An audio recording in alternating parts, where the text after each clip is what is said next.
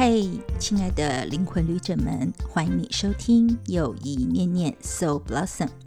每一念都是自然心药，每一念都有禅悦芬芳。希望让你的灵魂绽放美好能量，念念不忘。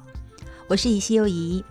又一念念的单元呢，其实都是由我，也就是以西又一老师，或者我会邀请一些身心灵界的好朋友们，一起来念念跟身心灵或者是自我转化有关的二三事。所以呢，我会在其中念念跟疗愈有关的影音故事，也会念念送乐、灵气等等相关的能量疗愈，当然也会念念宝瓶能量转化中的原型特质，或者是直觉力的培育训练。而今晚特别的是，我们就是要来念念影剧跟书本所带来的疗愈相关的单元，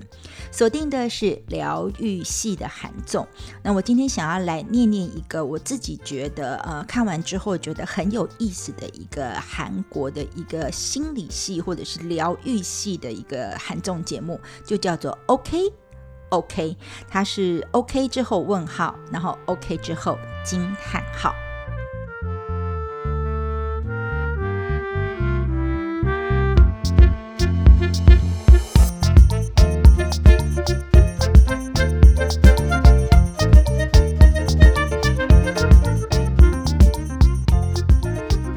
来说呢，韩国综艺真的是充满无限的可能性，因为想过的、没有想过的企划，其实都会出现。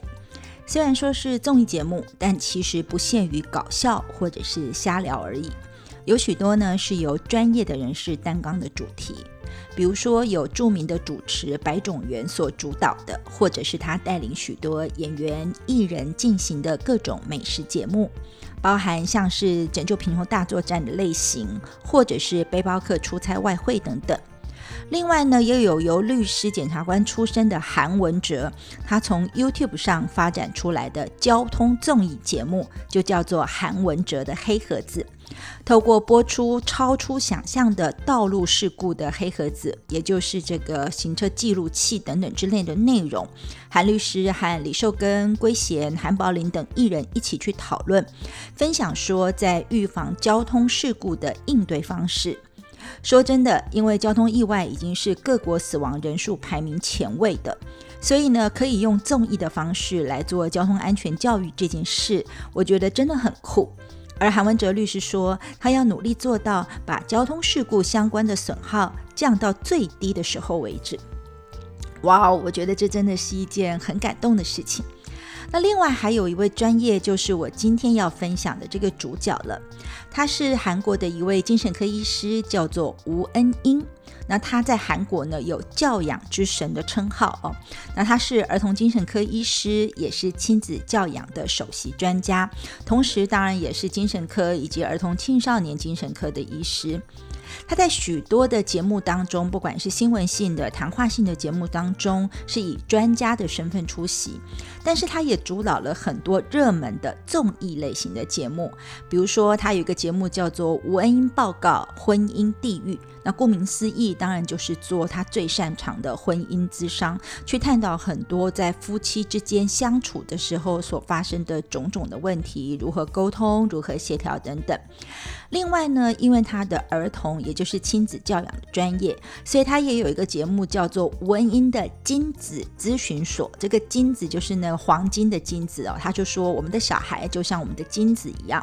所以呢，他用这个方式来谈亲子教养。但是今晚呢，我想要念念的倒不是他这两个呢很长期然后经营了很久的节目，而是呢他在去年，也就是二零二二年下半年的时候推出的一个新节目，又就要做是 OK 问号 OK 惊叹号哦。那这个节目当初的起意是什么呢？因为其实我想这几年呢，不只是韩国，还有世界各地，包括我们台湾，其实都进入的是 COVID 疫情的一些呃状态哦。那虽然经历了非常多，也渐渐的步入的尾声，但是呢，这几年因为疫情的影响，再加上经济战争等等之类的冲击之下，我觉得人们的身心状态真的相当的不平衡，相当的不平稳。那我想呢，很多人都会觉得有很多。很烦恼、很痛苦或者是很烦心的事情，所以呢，在这个 OK OK 的节目一开始的时候，字幕就打出了这样的一句话，他说：“烦恼是内心的痛苦与煎熬。每个人每一天忙碌的度过人生，而都会有很多很多的无数的烦恼产生。所以，你需要人倾听你的烦恼吗？为你去解决烦恼吗？”那么现在呢，你就不用担心了，因为节目就说 OK 疗愈者出现了，让你所有的烦恼都 OK OK。那当然，这里面所指的 OK 疗愈者，当然就是吴文英博士了，而搭档呢，则找来了谐星主持梁世炯。然后呢，在每一集呢，都会有一些不同的特别来宾，而且大多数是歌手。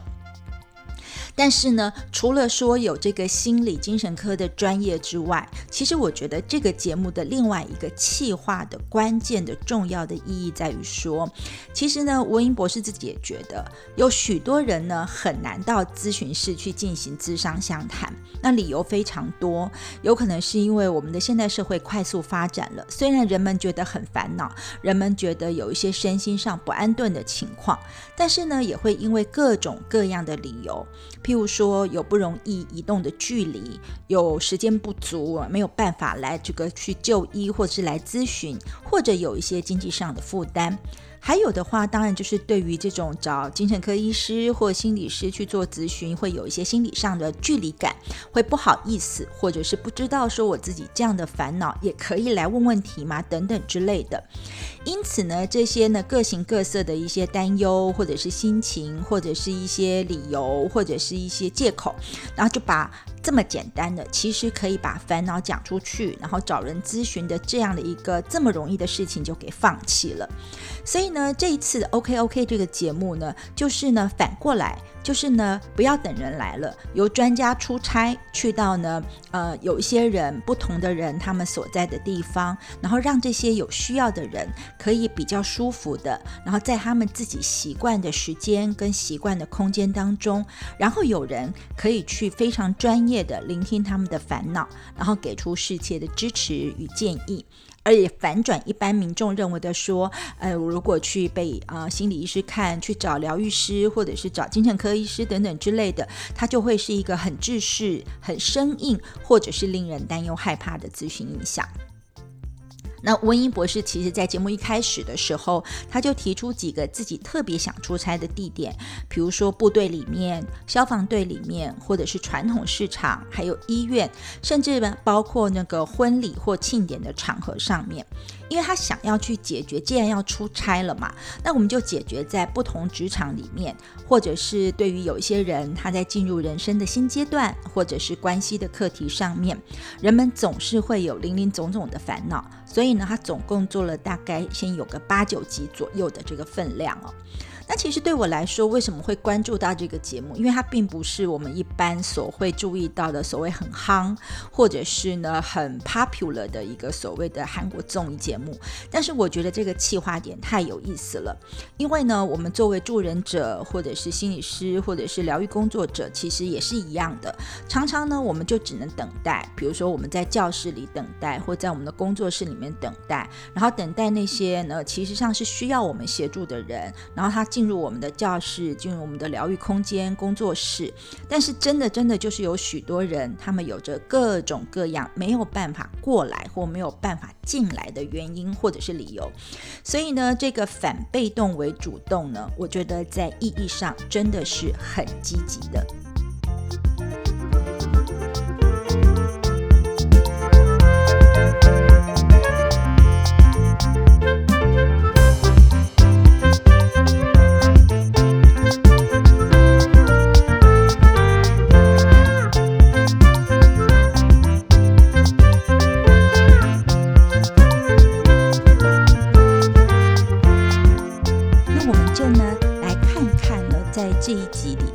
是这几集节目当中里面呢，他们所去到的地方哦。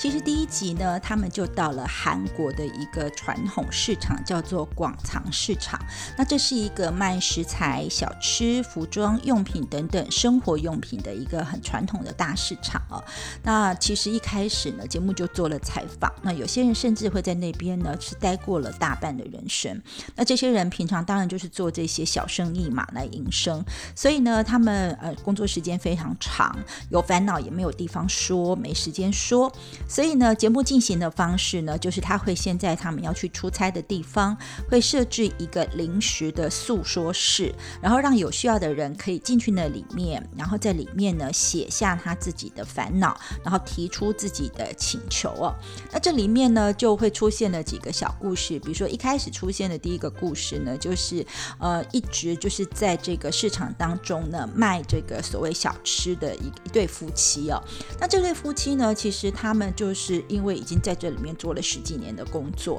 那先生呢，其实上是因为呢生了病之后，然后呢他就呃没有办法，就是继续在原来的地方工作。而太太呢，因为接了这个所谓婆婆所留下这个摊子，所以又要煮东西，又要备料，又要招呼客人。然后先生呢，后来呢是没办法，因为没有办法做原来的工作了，所以就回到他们的这个摊位，一起守着这个摊位。可是，在一起工作的时候呢，就会产生非常非常多的这个所谓的争执哈。比如说，同样是卖刀削面，可是因为能做事的、能备料的都是太太，然后先生呢，可能就会觉得他没有什么话好说哦，所以呢，他们又没有办法去掉这个不得不在一起工作的时候。所以，当他们提出说，他们觉得好像夫妻之间每天都在争吵，每天在做事的时候呢，是做的很辛苦，但是呢，好像彼此又不怎么沟通跟了解的时候，那不知道要怎么办，这是他们的一个烦恼哦。然后他们这个烦恼的时候呢，其实呢，哎，我就觉得吴文英博士非常的厉害哦。他在跟他做询问的时候，他都说，当然最好的话，夫妻就是不要一起工作，可能是比较好。可是呢，这是处于一个不得不的情。况，况他们一定得在一起工作，所以呢，从早到晚，可能一天二十四小时都得在一起。那这样的时候呢，难免就会有一些摩擦。那我在看节目的时候，其实也会想到啊，真的有的时候，如果我们只是呃偶尔去到就是公司里面跟其他人相处，然后回家之后呢，就不会再碰到那些人了。我们可能不会有那么多的一些琐碎跟细节的情绪需要去处理。但是他就建议了，如果说夫妻不得不一起工作的时候，最好要做到的一个建议就是呢，要公私分明。所以呢，他就建议这对夫妻说：“诶，如果说我们白天在工作的时候，那你可能呢，夫妻在一起工作的时候，也不要说这个呃太太或先生这样的称呼。可能比较好的方式呢，就是呢，呃，把这个职权划分清楚。比如说，以这对在煮刀削面的这对夫妻呢，可能在这个市场里面的主场，就老婆就是主管嘛，哈。所以他说呢，最好的方式就是呢，有上司下属的职称，比如说你就称老婆为。呃，老板，或者是称他为部长等等之类的。然后呢，公私分明，就是呢，在职场的时候就是上司家属。但是如果一到了下班时间回去的时候，文英博士就说了，那你就记得要把工作上的事情都封起来，都不要谈论。回家就是回家。然后呢，在家里的时候呢，那就是先生跟太太这样的事情。然后这样的话呢，才能够呢，不把这个工作的情绪带到家里。也不会把家里的关心呢附加到这个所谓的工作的职场里面，因为呢，如果这两个角色没有分得很清楚的时候，我们人很容易有很多很多的应该要如何，说是需要或必须要怎么样的这些所谓的框框加上去的时候，那当然工作的情绪就会不好了。那这个小故事之后，他进入了第二个故事，就是呢，在市场里面有一个呢在做鲷鱼烧的五十岁的老板，然后他自己呢其实觉得。很孤单，然后呢，觉得一直想要找一个伴，但是呢，他也有大概六七年的时间呢，没有呢来找到一个伴相陪，所以他觉得呢，每一天呢，他什么时候最寂寞呢？就是当他回家，为了要做这个章鱼烧、鲷鱼烧，下班了之后，所以呢，他在家里要这个煮这个红豆馅的时候，然后他就发现，我每天都要在这边做这样的事，我不做这样的事的话，我第二天没有这个工作，没有生意可以做。可是我一个人在做这样的事。情日益激烈的这样一直做的时候，真的那个孤单感会上来哦。所以呢，节目部就是这些文恩博士跟所谓的主持人梁世炯呢，就跟他来说，哎，那其实呢，你必须要去放下一些，就是你在工作上面的这些执着的感觉，甚至呢，文英博士就常常讲了，我常常跟一些想恋爱或想找对象的人说了，他说，你真的就要有意识的把你想要找对象的这个意图，然后放到你自己的 schedule 里面去。但是呢，这个角色很有趣，他其实手上呢戴着一个呃，其实好像是过去恋情当当中的戒指啊。然后温博士就说了，你戴着戒指，戴着这样的话呢，现场来宾也说嘛，那人家就会误会，觉得你应该就是呃有对象了，或者是呢，你其实是对这个用它来拒绝一些呢别人来对你的追求，所以呢，你在小对象的这个意图上面并不明显。但是我觉得在这个小故事里面呢，其实呢，文英博士讲出了在这个疗愈系的节目当中呢，针对烦恼本身来说的一个非常重要的关键。他说，其实我们在面对烦恼的时候的最大重点，就是呢，首先你要先坦诚我是有烦恼的，然后我是有这样这样的烦恼，在坦诚烦恼的同时，你其实就已经鼓起了自己向前走的力量。所以他也会说，在这个节目。里面，当人们可以把烦恼写下来，然后丢进这个询问箱的这个瞬间，其实就表示你已经为自己加了一个勇气的这样一个燃料。这意味着说，我们可以让这个人朝着主导自己人生的方向前进哦，是不是一个非常感动的一句话呢？但是在第一集节目当中，我自己最感动的其实是接下来这个故事哦。这个故事里面呢，它是一个呃，在这个市场里面，人称叫做这个市场里面的 IU 的一个非常年轻的，大概三十岁上下的女性哦。那其实呢，她从小就跟着单亲的妈妈，他们两个一起守在这个小吃摊上面哦。但是妈妈因为呢非常非常的辛苦，然后呢为了要养家，然后即使呢从乳癌转为其他直肠的癌症，但是都没有办法好好的去就医，然后最后呢当然也就是呢呃捐出了她自己的生命哦。而这三十岁的年轻女孩看着母亲这样的一生，然后非常的辛苦，然后她自己觉得好像就是让妈妈真的为了赚钱，为了养活她，然后没有好好照顾她，所以她对逝去的母亲有非常大的罪。疚感哦，然后他在叙述他在呃跟母亲相依为命的过程，然后一直到后来母亲去世之后，他也几乎没有办法回到市场，然后一直到隔了很久之后，才跟他自己的阿姨，就是小姨呢，再重新又照顾起母亲，一直呃赖以为生的这个小吃摊哦。那这整个故事我在看的过程当中，我其实呢这个小女生也不能说小女生啦，这个三十岁的女性呢，她一边讲一边落泪，然后我看了我也跟着泪流不止。然后，当然，吴博士跟这个参与的嘉宾也是一样。那这个时候呢，哎，吴博士给的建议是什么？他给的建议是说，其实呢，你会觉得这么难过，一直在妈妈过世之后没有办法走出那个伤痛的最大的原因，是因为他只要一想到妈妈，只要一想到市场，他就觉得市场是一个让妈妈就是整个人生非常的痛苦，然后为了营生非常的辛苦，然后呢，呃，没有让妈妈好好过的一个地方。但是呢，吴医师建议他就说，也许你要去转念一下，说对妈妈来说，这个呢赖以为生的市场到底是什么呢？其实也许他要去想想看，说这不是妈妈耗尽人生的地方，但妈妈就是这个很有生命的市场。那妈妈在这个市场里面呢，就是活出了她自己，也照养了这个家庭，也养起了这个女孩子。所以呢，她要这个女孩子在想到妈妈的人生的时候，她要觉得妈妈在这个市场里面的人生是要感到非常的自豪的。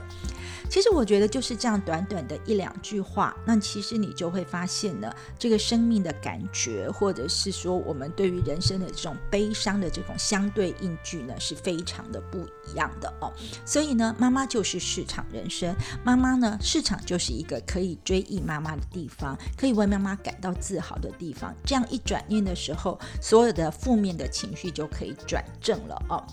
那其实呢，在这些他就是以这样的方式，在这个市场里面进行了很多的咨询，然后找出了很多生活当中的小故事。然后去完了市场之后呢，他就开始进去的是另外一个出差地，就是医院哦。那其实呃，我想之前也跟大家都聊过，像我非常喜欢看一些医疗剧哦，因为在医院里面真的就是很多生老病死、生命的故事上演的地方。所以呢，我一直觉得说，在这个地方应该也有很多呃我自己会中的点嘛啊。那在这一集里面呢，其实当然也出现了很多有烦恼的人，比如说有这个急诊室的。教育的负责教育的护理师，那因为他自己是比较资深的，所以呢，他自己就会觉得很伤脑筋的是说呢，他跟这个上下属，就是他的后辈呢，一些沟通的问题哦。比如说呢，他就会觉得说，他自己当然有说，他为什么呢会想要去当急诊室的这个护理师，就是因为他自己的母亲也是急诊室的护士，然后呢，他觉得在急诊室里面最大的好处就是他可以看到病患从送进来的时候，然后马上立马经过紧急的处理就转好的情况。但是虽然他这么喜欢他的工作，但是他却觉得跟这个后辈，就是这个上下属或者是前后辈要做沟通的时候很困难，因为呢，他觉得他跟他的这些下属大概差了有七年的时间呢。我觉得这个地方好像也显示了这个现代人当中，我们每个人都有跟我们不同世代的人沟通的问题哦。所以呢，他就会觉得，嗯，好像呢，这个跟他们的沟通很不良。那比如说，这里面最大最大的这个沟通的地方呢，他就说到说，因为他可能以前都觉得，以前他们很努力的工作，然后工作完之后，大家一起去吃饭的时候呢，可能就是一个可以在上面做一些工作上细节讨论的地方。但是他发现呢，现在的年轻人呢，他们可能就觉得，我工作的时候就工作，我要下班的时候就是准时下班。然后他们有很多的想法或很多的情绪呢，也不会忍耐，也不会很婉转的表达，可能就直接说：“哎呀，怎么会这样啊？今天真的很烦，等等之类的哦。”所以呢，他就会觉得他自己呢是被拒绝的，然后他觉得他好像没有跟这些晚辈做一些很好的沟通哦。那这时候呢，我觉得呢，文英博士呢说出了一个非常非常重要观点的话。他说呢，我们是在攸关生死的地方工作，所以呢，在这个地方，对于学习、对于教育是一定要确实的。所以呢，如果有这些沟通上的问题呢，一定要能够明确的指正出来。他说呢，作为这个长官、作为上辈、作为前辈的人呢，当然不能去看下属的眼呃脸色来行事哦。但是呢，也不是要完全的权威，当然也不要是去讨好或取悦。他说，重点哈，在这个职场上工作的沟通的重点就是好好的说清楚。比如说，在刚才工作的过程当中，急救的措施当中呢，不是针对某人或指责某人来说，而是把所有在工作上面大家要注意的地方的重点讲清楚哦。那又比如说呢，这个个案他自己一直觉得说，嗯，他。觉得好像就是大家共同吃饭才是一个可以沟通的执着，但是呢，这个其实上真的不是这样子的。所以呢，这个博士就给他了一个很好的建议，说你也许呢可以想要奖励大家的时候呢，你就写在大家共同沟通的白板上面，然后你就是说，哎，今天大家呢工作表现的很不错，然后我想要请客哈，然后呢你们想要吃什么呢？可以把你们的选项写在上面，这样的话呢，下属就会有尊重的被。被尊重的感觉，也可以有所选择。同时，他也觉得说，这也不用强迫每个人都要参加，而是呢，在这个历程当中里面呢，你还是可以把要沟通的事情呢去说明清楚了，大家情感也联络了，然后教育也完成了，但是你又不会呢有那种太多的觉得好像格格不入的感觉，那是不是觉得很不错呢？啊，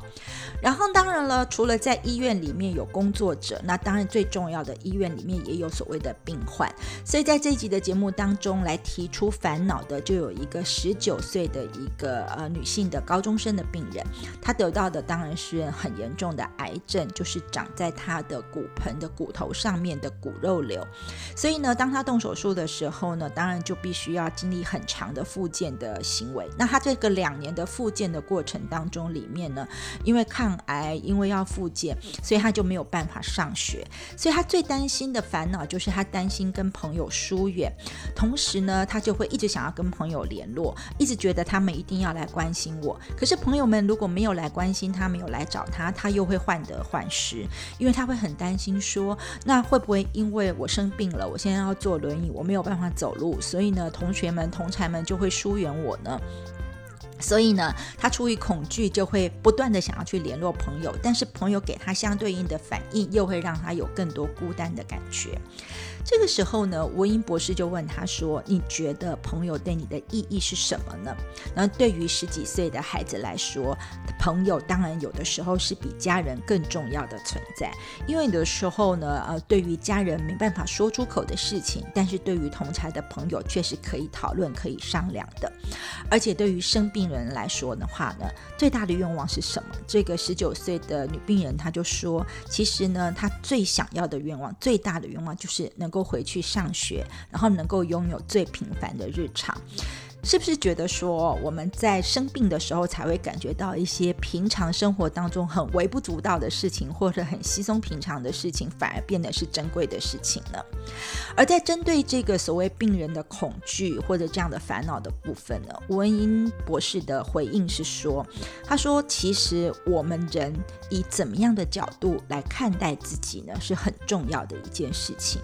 所以呢，想要度过这样的一个所谓的恐惧、担忧。”或者是非常觉得孤单的岁月，其实你要去想清楚，说我自己的人生的指南针其实是我自己。当你把重点放在自己身上的时候，你改变了观察跟这个执着的角度，你的人生可能就会不想不一样哦。意思就是说，如果你只看你自己的没有，只看你自己的匮乏，只看你自己的痛苦的时候，那当然你就会一直陷在那个当中里面。当然了，吴博士其实也是有同理的，他就说，人呢在经历失去之后呢，就会变得更加的忧郁，也更加的悲伤哦。尤其呢，这位女孩她所失去的是健康的这样一件事情，所以她要重新花一点时间去找回那样的健康。但是呢，因为失去了嘛，所以她对失去呢会有非常非常大的恐惧。所以文英在同理的同时呢，也跟她分享了她自己的。呃，学长同样的经历的一些故事，然后他就告诉她说，其实呢，每一集或者是每一个病人呢，都会有这样失去的恐惧。但是他说，你要先承认，他建议那个，你说你要先承认说，我现在确实就是生病了，生病这件事情是没有办法更动的，没有办法改变的。但是呢，我知道我现在的人生最重要是我要把病给养好。然后当我把病给养好的时候呢，我的指南针，我的生命主导权掌握在我自己身上的时候，其实后来我还是可以呢，呃，去呃避免掉这种所谓的孤单或失去的害怕。那这个是我想很多的病人哦，一定都会在生病的时候、住院的时候，或者是在疗愈恢复的期间呢，非常大的恐惧。另外呢，他也会提到有一个在医院当中的另外的一个角色，那他就是医生了啊。那我觉得这个医生非常的有趣，他是一个外科医生哦。那他自己呢，常常会碰到的就是呢，已经是余生不多，就是已经在疾病末期的一些病人了。那他所碰到的情况是什么呢？他就会想说，那如果这个病人他所剩的时间已经不长了，那我该替他动手术吗？我这样。做是对的的嘛？哦，那延长他的寿命对他来说是好的吗？尤其是他在做一些失败率比较高的手术的时候，他就会有更多更多这样烦恼的挣扎，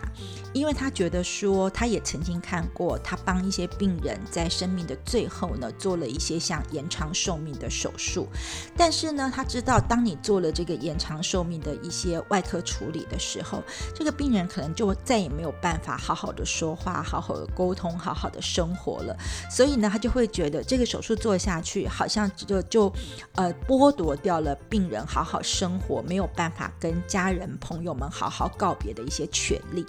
但是他也曾经看过，说他为了一个子宫颈癌末期的患者，帮他做了一些就是呃肠胃道上面的一些手术处理，然后让这个子宫颈癌的患者呢，在很久很久很久的疗愈时间之内，一直都没有办法好好吃饭的过程当中，他终于可以吃饭，然后终于可以喝水，然后这个患者自己就留下影像的记录说啊，这个饭真的很好吃，我喝到的水都是甜的。然后即使呢是呃只是为了一个，当然他还是会迈向死亡，但是在死亡之前能够好好的吃一顿饭，好好过日常生活，他也觉得是很高兴的哦。所以呢，他就想到了很多这样的事情。那我们在分享这个事情的过程当中呢，当然吴英博士跟呢同场的这些所谓的呃嘉宾们，还有梁世炯，他们就也开始想到说，其实每个人我们都有面对家人们，他们可能面临在呃临终或者是要做手术的一些选择题的时候啊。那其实呢，就像这个助理主持人这个梁世炯，他就开始想到说，呃，他自己的父亲的过程。他要要怎么样为父亲做这个决定？但是他做了决定之后，就发现说，其实呢，父亲没有在最后的状况里面做了一个很好的处理，所以呢，做了手术之后，也在呃医生所说的最短的时间范围里面呢，其实就离开了哦。然后他一直觉得说，那时候呢，为了要让呃父亲能够续命，或者是有比较好的这个所谓的呃，应该是说医疗的品质，所以呢，他就也不让他爸爸抽烟，也不让他爸爸。呃，吃一些他想吃的东西，然后最后呢，在事后回想起来的时候，这却是他最大的伤痛。那其实，在讲到这个部分的时候，我自己在看的时候，我也是非常的有感觉了，因为呢，我自己跟父亲的一个所谓的医疗的过程也是这样，就是呢，父亲已经没有办法有自己的意识，为自己去做一些他在医疗或者是一些后续措施上的决定，所以当我们要帮他做决定的时候呢，我都会觉得好像。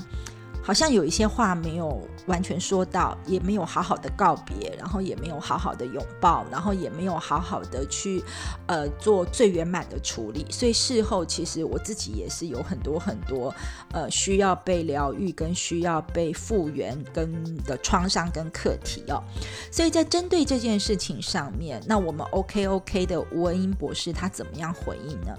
他就回应到说，其实跟患者生命有关的一切决定。都应该是患者自己去做的，而不是由医生或者他的家人来决定。最重要的是要尊重患者本身。而医生跟患者其实上是一个协同合作的关系。那医生呢，在尽量要提供的资讯、要提供的这些所谓的知识，要非常的清楚哦。然后呢，这个然后你方便呢，这个患者本身呢，能够做一个为自己做一个最好的决定。但我觉得这真的是一个非常两难的情况。但是最重要的一件事情就是，我们每一个人的生命都是由我们自己来做决定的，而不。不需要有别人呢来做一些，就是进一步的，或者是帮我们以各种其他不是属于我们自己的理由来做决定。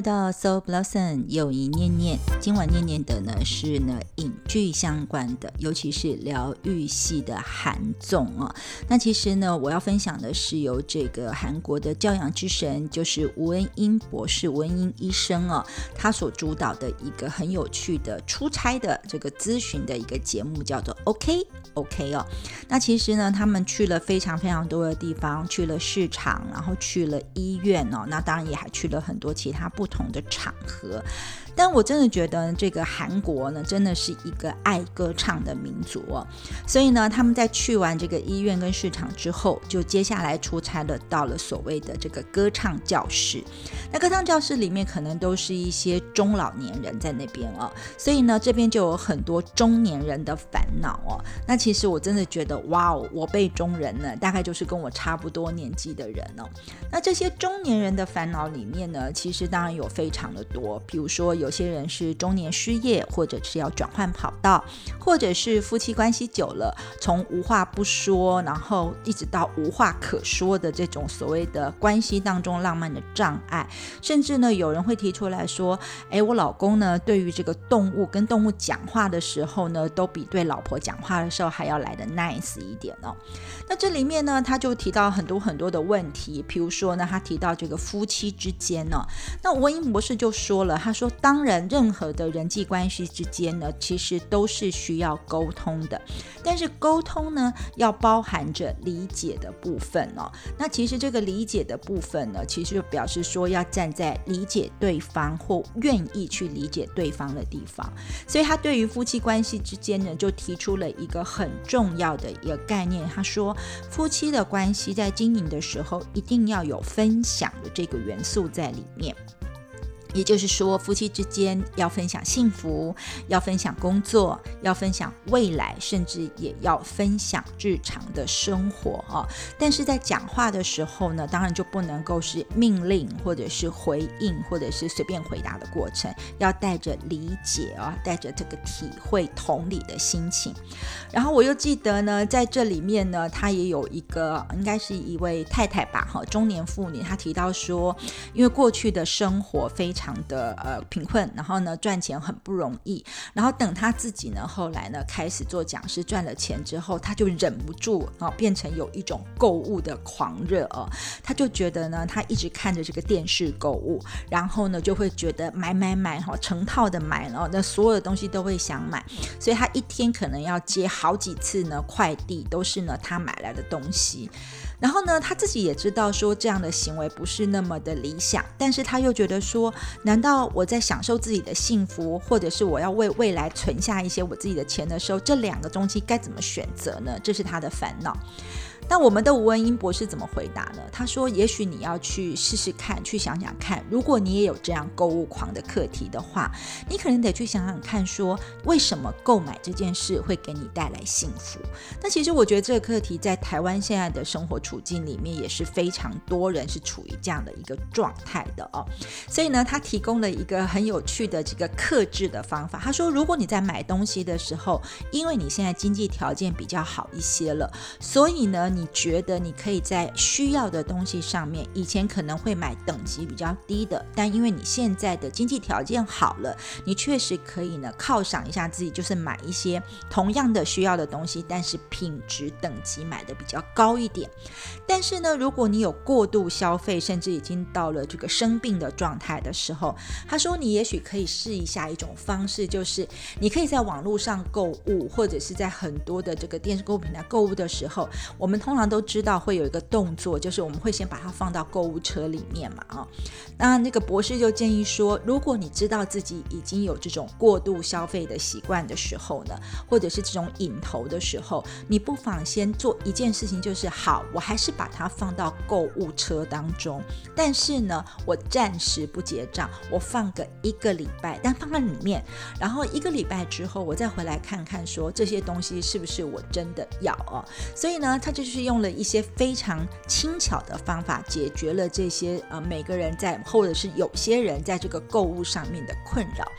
但是在这个中年人的困扰里面，我自己最感动的，或者是最有感觉的一个，反而是一个母亲上来的困扰。这个母亲说呢，她的先生跟她的女儿已经三年不说话了哦。那不说话的一个起点，只是因为呢，这个可能女儿就是呢爱玩嘛。那有一天呢，太晚回家。了，所以呢，就是然后爸爸打电话给他的时候又没有回应，所以这位爸爸呢就气到说打了七十几通的电话，结果呢他还是没有得到女儿的回应。然后到了第二天早上起来，然后呢，女儿看到他，他女儿其实有知道爸爸打了七十几通电话给他，但是他的反应就是把那几个电话给删掉了。然后呢，他早上看到爸爸的时候呢，也没有去回应说啊，爸爸，我昨天怎么样，什么都没有讲，只是说嗯，哼了一声，然后就出门了。所以这位爸爸呢，就非常非常的生气。所以呢，他们就从那一个事件之后，就再也没有说话了，甚至包括说呢，这个吃饭也。不一起吃饭。如果女儿买东西回来，爸爸就不吃。然后爸爸如果在客厅，女儿就进房间。然后如果女儿在客厅，爸爸就出门，等等之类，反正就是尽量不接头这样。那几乎大概有了冷战三年的时间哦。那这个方式该怎么处理呢？其实呢，文英的博士，我觉得其实上是很有意思的一个回应哦。他就说了，其实呢，我们他举了一个很有趣的例子。他说呢，父母亲对孩子呢，只要孩子发生了什么事情，他说如果孩子呢掉到水里面淹水了，父母亲会不假思索的都跳下去，或者是，但是呢，如果今天换成是配偶，比如说是呃自己的太太或自己的先生的时候，可能我们不会这么的直接的不假思索哦，我们可能还会想一下说，哎。他是不是会呃自己会想办法上来，或者是我是不是该找谁去做一些什么样的事情？那他用这样的一个小小的例子问现场所有在那个歌唱教室里面的人，然后呢，他们就告诉他就发现说呢，其实呢，我们对于孩子的爱呢，就是一个这样的直接的反应。但是我们大多数的人，这在我们疗愈上或心理的呃相谈或咨商上，常常会碰到的沟通问题，就是我们很多人其实都会把感受跟情绪是分不清楚的。所以呢，他给呃这位妈妈去做协调的一个方式的建议，就是说要请妈妈去跟父亲跟女儿去。各自都要去说出他们隐藏在他们行为后面的真实想法哦，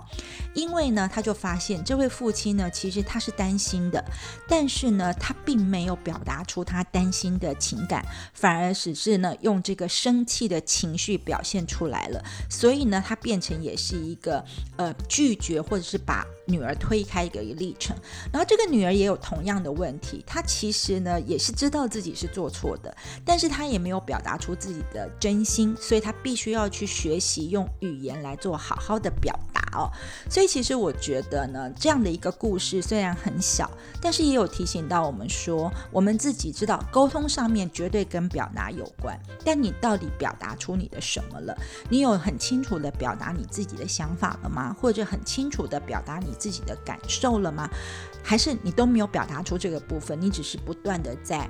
发情绪或者是闹脾气呢？我常常跟我的学生们也会提到这样的事情，说其实愤怒并不是一件不好的东西，但是表达愤怒跟讲气话是不太一样的。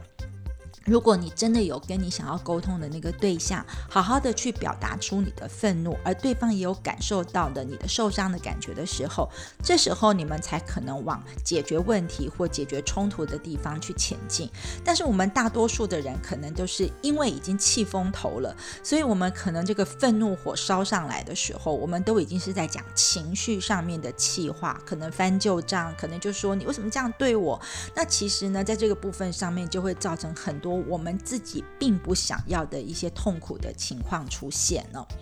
然后呢，除了在这些歌唱的东西之外呢，其实呢，呃，因为我们知道呢，温英博士他自己呢，当然专长就是婚姻或者是亲子的教育，所以呢，在这个 OK OK 里面呢，也有非常多是针对婚姻已经步入这个婚姻状态很久的夫妻，或者是准备要进入婚姻状态的准夫妻，他们可能有很多的担忧，很多的呃想法，很多的不理解，或者是在沟通的模式还没有完全建立好。以及在亲子教育上面呢，父亲跟母亲、夫妻双方之内的不同的对应的方式哦。但是呢，我觉得就是有很多很多呢，其实我都觉得有一些点，其实都是蛮值得啊，我们去看到的。比如说，他就在这里面去想到说，呃，我们呃做父亲的、做母亲的，我们可能要怎么样去做表达会比较好。那其实这个部分，因为是是这个所谓的温英博士的专场，所以在节目当中呢，我觉得也有非常多。琢磨的地方。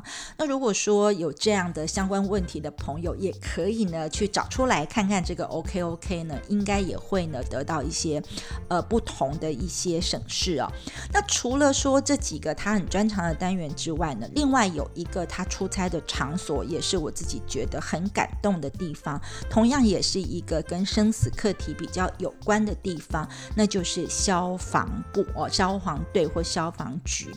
然后在这个消防队里面，其实也有好几个我非常感动的故事。比如说呢，他先讲到有一个故事呢，这个这个所谓的主人翁，他是一个消防队里面的主管级的人。那基本上来说呢，他就是一个工作狂哦，因为呢，他就觉得这个呃工作狂呢，那他就把自己的这个时间呢都分配给工作了，所有的东西呢都已经都是用到这个工作上面去了。但是他就觉得说，嗯，他对于家人哈是觉得很恐惧，因为故事里面就说他每天都为了工作要出门之前，他的女儿就会哭哭啼啼的说：“爸爸，你为什么要工作？你都没有陪我。”那他心中又很纠葛，可是工作一来的时候，他又冲出去了。所以对于这样的一个工作狂，或者是呢有很多很多工作上面的这个所谓的，嗯，已经呃。看重工作的人来说，温英博士的建议，我觉得对很多人来说也是很重要的。他说，时间分配是很重要的。那你在做这个的时候呢，你觉得你是工作狂，就表示你的生命当中并没有把自己放在 first priority，就是第一优先的顺序。所以呢，你才会把工作看得那么的重要。所以呢，你要在头脑上、意识上要转化一下，就是我们常在疗愈上说的，你首先要先回。回到自己，回到自己的身体，回到自己的生活，回到自己真真正想要呃掌握住的东西，回到自己的时候，你才能够去做好平衡的事。另外呢，就是呢，对于我们这些所谓在第一线岗位上工作的这些救生人员来说，其实呢，很多人呢，他们在面对任务的时候，其实上会有非常多的恐惧跟焦虑或紧张。他们呢会觉得说，那我如果碰到，比如说有一个急救的人员呢，我如果碰到喝醉酒闹事的人怎么办？或者是说呢，我们在去呃出任务的时候呢，也许也会有，嗯，就是呃，我是不是速度不够快，没有办法救？受到人，或者是呢，我是不是呢？呃，就是呢，还是应该要表现得更勇敢等等之类的这种所谓的焦虑的心情哦。那我觉得这个在很多的这种第一线工作者，尤其是跟生命有关的工作者，或像我们这样的助人工作者，也会有这样的一个心情的感觉。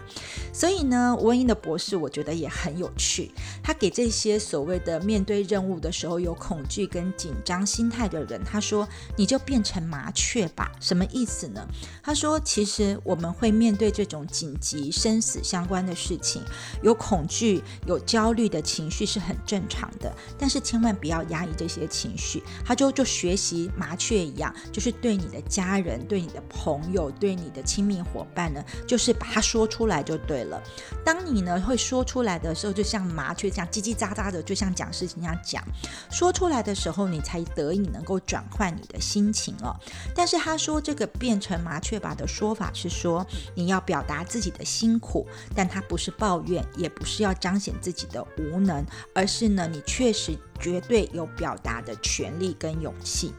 还有呢，因为这种生死攸关的事情是压力非常大的工作，所以呢，你如果可以像麻雀一样释放你的这个情绪都说出来的时候，也可以达到一个平衡，就是在救不到的时候不要自责，而救到了也不用觉得自己很自豪。那其实我觉得，我想我喜欢看一些疗愈剧，或者是医疗剧，或者是我自己喜欢做这个疗愈工作里面，常常碰到这个第一线的疗愈工作者，我觉得最重要的一件事情是。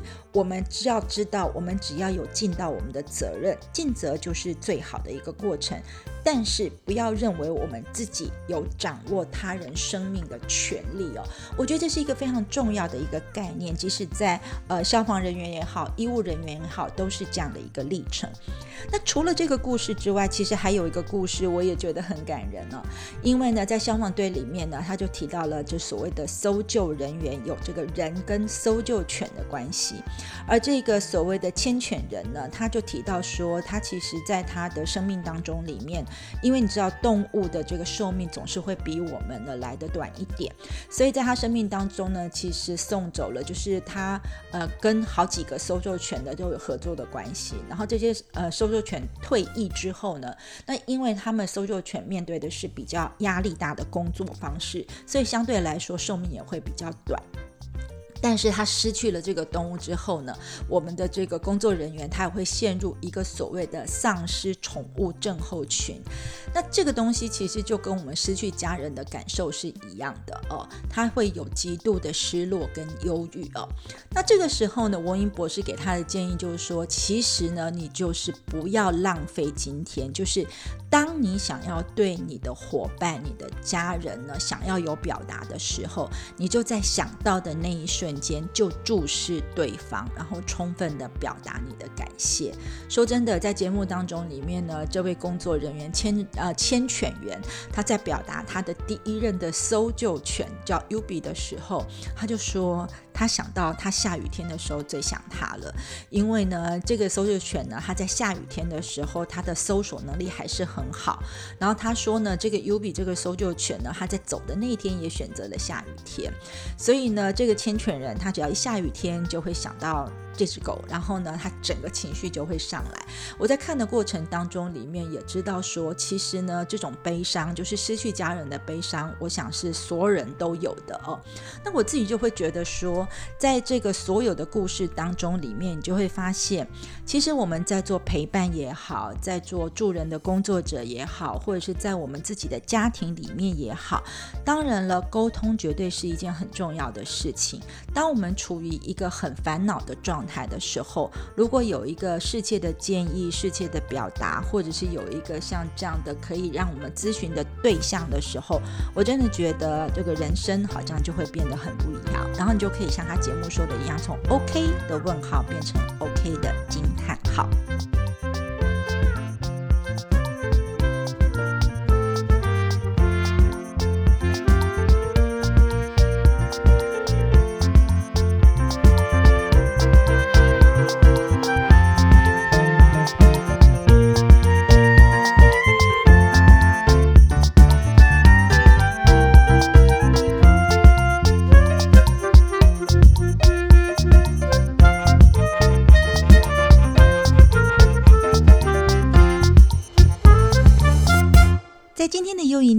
中呢，我们花了一点时间呢，诶，聚焦在一个疗愈型的韩综，叫做 OK OK 上面呢。我自己觉得它很有意思的地方，当然就是除了一开始说的，这是一个呢，我们主动，然后我们化主动，化被动为主动，然后呢，主动出击到一些需要被疗愈或需要被滋伤的人心中。而最重要的聚焦的生命课题就是烦恼，因为我们每个人都会有这些烦恼，这些烦恼就是我们内心的。痛苦跟煎熬，所以呢，我们都需要被倾听。那所以也千万不要觉得你自己的烦恼呢少到是没有人注意的，其实当然不是这个样子的。那我自己觉得呢，在这个呃疗愈性节目的重点里面，非常特别的地方，当然除了有这个吴恩英博士的专业之外啊，其实我觉得他还有一个很细微的一个小重点，就是呢，他除了给予倾听、给予聆听、给予建议之外，呢，它每一集里面都充满了歌哦，因为呢，他的邀请的特别来宾呢都是歌手，然后有所谓的 throw 的这个传统的演歌歌手，也有所谓的男团，但都是唱歌很好听的人哦。所以呢，他们每一节的特别来宾，然后陪着这个主持人，然后呢，去跟这些来咨商的、来咨询的个案在做对话、跟倾听、跟了解之后呢，他们都会送上相对应的一些歌曲哦，或送送上了相对应的一些乐声，那这些送上相对应的乐声里面，我真的觉得哦，每一个人都可以从这个歌曲当中呢，去获得支持或者是获得应援哦。所以我也会觉得，当然也有可能是因为韩国人真的是一个蛮喜欢唱歌的民族啦，那所以呢，声音的这个元素就会在他们的疗愈的节目里面呢，被发挥到一个淋漓尽致的状态哦。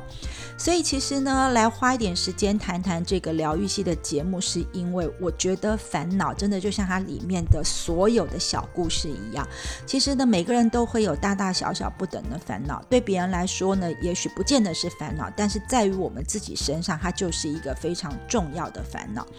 然后呢，在面对烦恼的时候，其实你就会发现，不管这个博士怎么听怎么看，最后的强调都是呢，我们每个人是我们自己生命的主人，我们我们每个人是我们自己生命的这个指南针哦。所以呢，其实呢，烦恼这种东西，它不存在于外面的事物，也不存在外面的言语，不存在外面世界的任何地方，而是存在我们自己的心中或者是意识当中。所以，当我们愿意去坦诚它，我们愿意去说出它，我们愿意去面对它的时候，其实你就会发现呢，你的事情就已经在解决了，你的勇气也被鼓吹上来了，然后你的麻烦就可以呢排解掉了，而身心也会变得非常的清爽。那我觉得呢，这是在看节目的时候呢，你当然可以透过里面可能跟你有同样情境的人呢，也获得一点点呃被咨询、被疗愈、被支持、被应援的感觉啊。这是看这个所谓疗愈性的喊众里面最重要的一个特色。